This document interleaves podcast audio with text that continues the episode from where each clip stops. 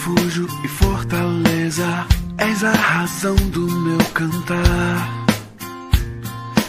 Rocha, abrigo em tempos de incerteza, minha esperança está em ti.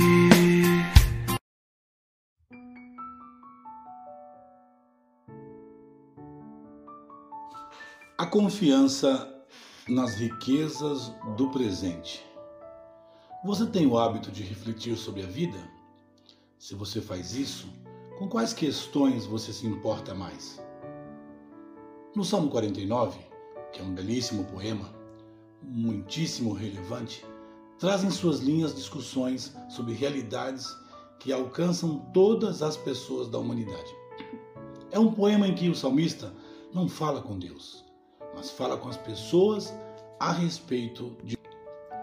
Como a maioria dos salmos, o Salmo 49, não temos a indicação de quem foi o seu autor e nem a época exata de sua produção.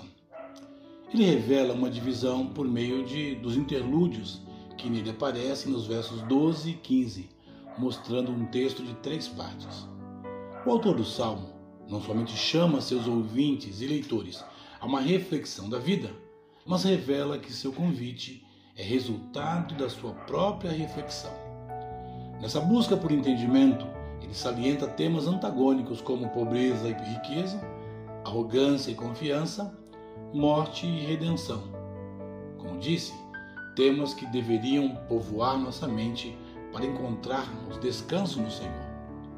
Todos os seres humanos devem refletir honestamente sobre a vida e em quem devem depositar sua confiança. O salmista, ao convidar a todos para tal reflexão, não faz distinção de classes. É um convite universal. Veja como ele expressa esse convite a toda a humanidade. Ouvi isto, vós todos os povos, inclinai os ouvidos, todos os habitantes do mundo, quer humildes, quer nobres, tanto ricos como pobres.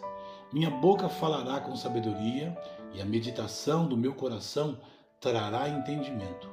Inclinai os ouvidos para ouvir uma parábola, decifrarei meu enigma ao som da... dos versos de 5 a 13. Vamos encontrar ah, ele dizendo que a riqueza não pode evitar o fim da vida. Isso é forte, não é? Embora alguns confiem e se vangloriem nela. Nessa condição, cercam com maldade os mais humildes socialmente. Não há quantidade suficiente de recurso que uma pessoa possa ter, que possa pagar para o resgate de uma vida. A vida é muito cara, diz o salmista. Morrem os sábios e morrem também os tolos, e outros usufruirão do que foi deixado.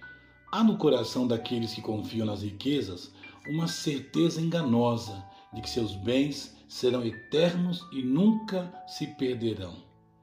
Nessa certeza, até dão seus próprios nomes às suas propriedades. Tristemente, o salmista conclui que quem arrogantemente confia nas riquezas em detrimento de Deus morre como morrem os animais. Vivem a vida confiando em si mesmos, como se nada mais existisse. Creem apenas no presente. Veja como ele expressa essas verdades nos versos de 5 a 13. Ele diz: Por que teria medo nos dias da adversidade, quando me cercar a maldade dos meus perseguidores? Eles confiam em seus bens e se vangloriam de suas muitas riquezas. Nenhum deles, de modo algum, pode remir seu irmão, nem por ele oferecer um resgate a Deus, pois a redenção da sua vida é caríssima, tanto que seus recursos não são suficientes para que continuasse a viver para sempre e não viesse à sepultura. Sim, ele verá que até os sábios morrem, que o tolo e o insensato perecem e deixam seus bens para outros. No íntimo, pensam que suas casas são perpétuas e que suas habitações haverão de durar através das gerações. Dão os próprios nomes às suas terras. Mas o homem, embora honrado, não permanece para sempre. Pelo contrário, ele é como os animais que morrem esse é o destino dos que confiam em si mesmos, a fim dos que, e o fim dos que se satisfazem com suas próprias palavras. Na segunda parte do texto, ele diz: Como ovelhas são levadas ao Sheol e a morte os pastoreia.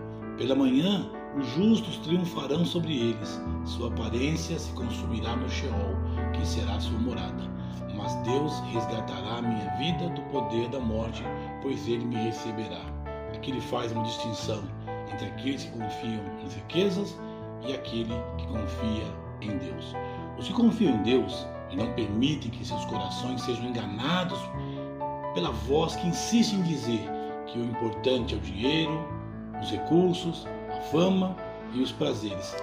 Não serão surpreendidos com o poder da morte, pois sua confiança está no resgate da sua vida prometida pelo próprio Deus.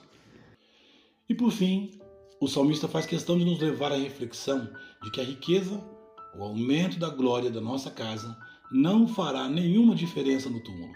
A glória não desce em túmulo com seus proprietários.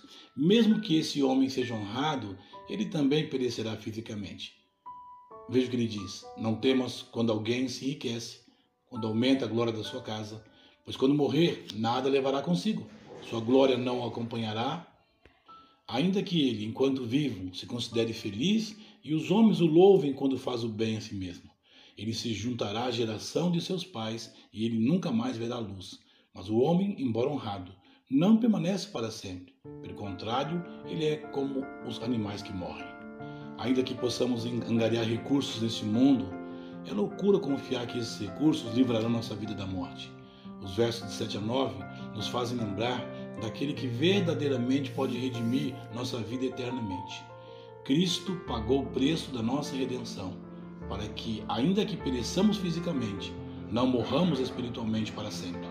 Por essa razão, nossa maior riqueza deve ser o relacionamento com Cristo. Sua reflexão deve levá-lo a depositar toda a sua confiança em Cristo, que te oferece vida na eternidade. Por isso, o resumo desse Salmo 49 é: a confiança nas riquezas do presente, além de não poder livrar o homem da morte, pode afastá-lo da eternidade. Ainda que você possa produzir riquezas, angariar riquezas, não confie nelas Confie no Cristo, que pode dar a você a vida eterna. Que Deus abençoe você e toda a sua família.